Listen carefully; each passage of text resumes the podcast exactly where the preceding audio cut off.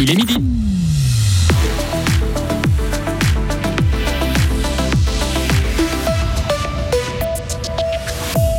La vignette électronique sera introduite cette année, mais comment ça marche Vous en saurez plus en écoutant attentivement ce journal. En attendant, la vignette, c'est toujours un autocollant et sa couleur n'est pas choisie au petit bonheur, comme nous l'expliquera Isabelle Taylor. La Suisse, bien classée dans la lutte contre la corruption, mais elle ne doit pas se reposer sur ses lauriers.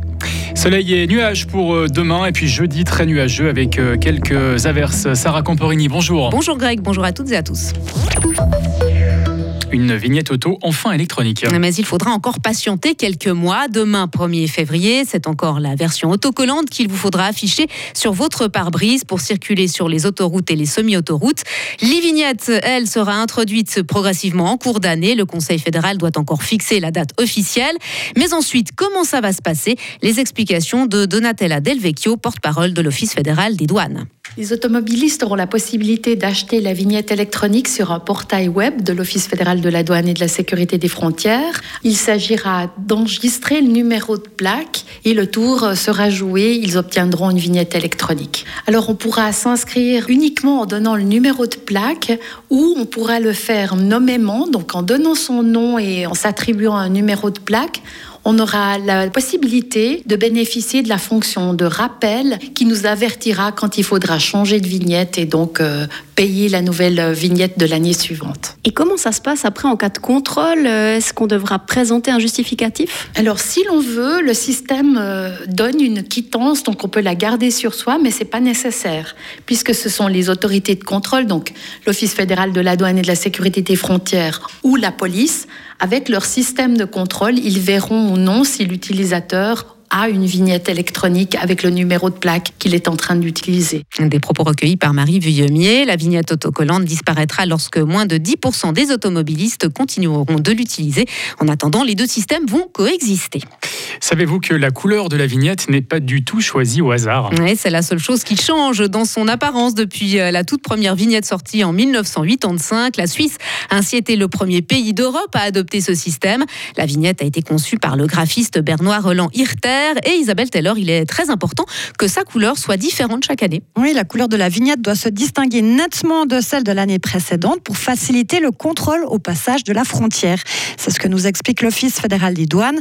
Et pour obtenir ce contraste, ce n'est pas un expert de la Confédération qui tire au sort, c'est un système très réfléchi. Comme la vignette 2022 était violette, donc un mélange de bleu et de rouge, c'est le jaune qui entre en ligne de compte sur la base du cercle chromatique avec les couleurs primaires. Un graphiste réalise ensuite quelques ébauches parmi lesquelles est choisie la couleur définitive. Si par passion ou par flemme, vous les collectionnez sur votre pare-brise, vous pouvez.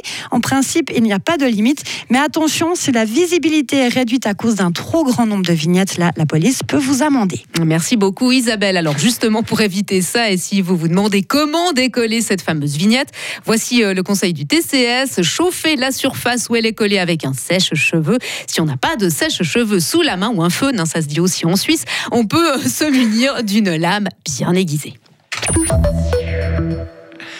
La Suisse euh, stagne dans sa lutte contre la corruption. Oui, c'est ce que révèle ce mardi le classement annuel de l'ONG Transparency International. Cet index est basé sur l'évaluation d'experts de différentes organisations sur les efforts et les lacunes de 180 pays. Si la Confédération reste parmi les États qui combattent le mieux la corruption, son évaluation se détériore chaque année un peu plus. Les explications de Martin Hilty, directeur de la section suisse de Transparency International.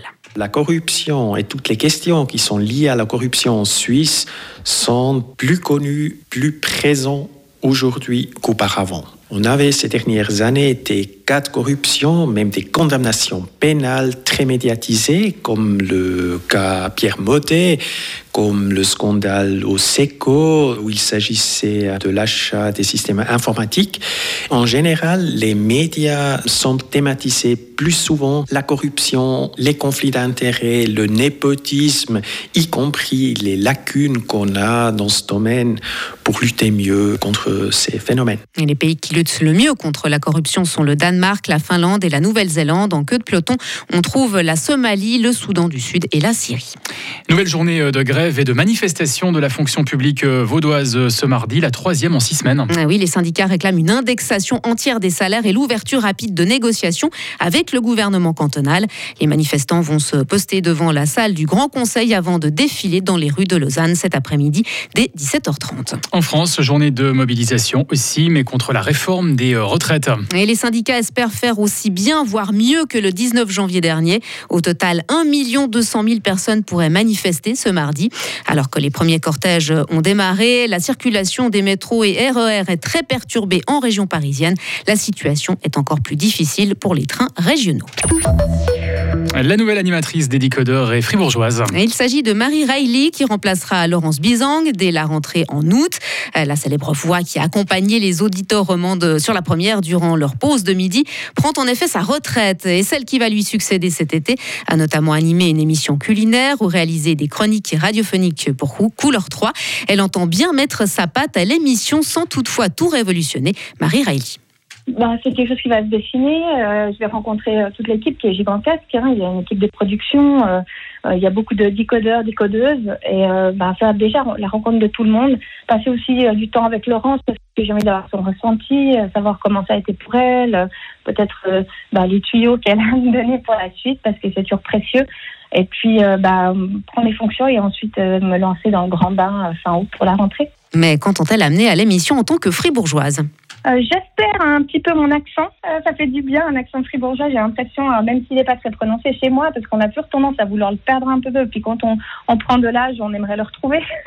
Faire découvrir aussi notre région. J'ai l'impression que peut-être on aura quelques bonnes adresses à découvrir dans le canton. Puis peut-être aussi bah, d'autres fribourgeois dans les décodeurs et décodeuses, parce qu'il y a plein, plein de gens qui commencent à faire de l'humour de, de, façon vraiment magistrale. Puis bah, je pense qu'on peut ouvrir l'horizon à, d'autres personnes euh, qui, bah, qui viennent du canton. Et précisons encore que Marie Riley, mère de trois enfants, a également étudié la contrebasse durant 12 ans au Conservatoire de Fribourg et joue de cet instrument dans le groupe Jim the Barber. Retrouvez toute l'info sur frappe et frappe.ch.